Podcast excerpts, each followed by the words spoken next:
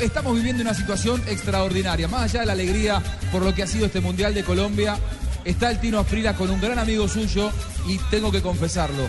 eh, el gol, uno de los tres goles que más grité en mi vida fue el de este hombre eh, contra Alemania en Italia 90. Todo tuyo, Tino. Mío. Sí, por- Mane, no, no, no, no. La, la entrevista, el momento del aire en Blue ¿Cómo Radio. Muy bien, muy bien. Freddy Rincón. Pero fue un poco triste por el resultado, pero pues así pasa, ¿no? ¿Cómo vio este, este partido de hoy? ¿Cree que se podría hacer un poquito más? Hombre, yo creo que Colombia sintió un poco, porque los cuatro partidos que Colombia venía jugando no, no, había jugado. eh, tenía siempre el protagonismo en la, en la hinchada, que era la mayoría, tenía protagonismo de todo de todo mundo, hasta, hasta la, prioridad de que iba a ganar el partido. En este partido ya tuvo a la mayoría de la hinchada en contra, tuvo al anfitrión dentro de, de la cancha. Yo creo que eso pesó un poco. Sí, yo también pienso lo mismo, ya que Colombia los primeros partidos, lo vengo diciendo, jugó de, lo- de local, eh, con est- unos estadios completamente llenos, y hoy le hicieron sentir de que Colombia estaba en Brasil, de que la gente eh, fue todo en contra de Colombia, inclusive la mejoría de Brasil como, como equipo mejoró muchísimo. De todas maneras, lo que, hizo, lo que hizo Colombia en este mundial fue muy bueno.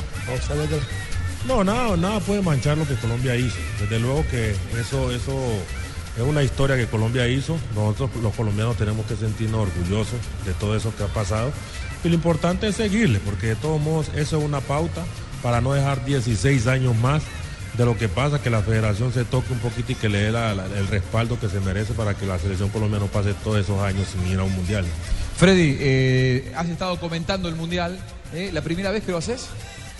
Es primera vez y la verdad me, me he sentido muy cómodo, me he sentido muy tranquilo, porque hablamos de lo que conocemos, entonces para mí así es, es muy fácil.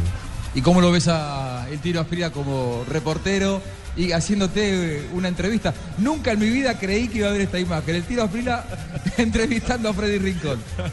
No, con este personaje, imagínate, primero, primero le da risa a uno, eh, uno, uno no da cuenta de que este personaje esté, esté entrevistando. Pero no, bien, bien, porque de todos modos, él como, como, como, como yo está haciendo lo que, lo, que, lo que a nosotros nos gusta y lo que nosotros sabemos. Entonces me imagino que está hablando de justo de lo que es, ¿no? No, pero usted, esto es muy duro, ¿no? Porque el jefe se fue. Faustino tampoco se lo cree, Freddy.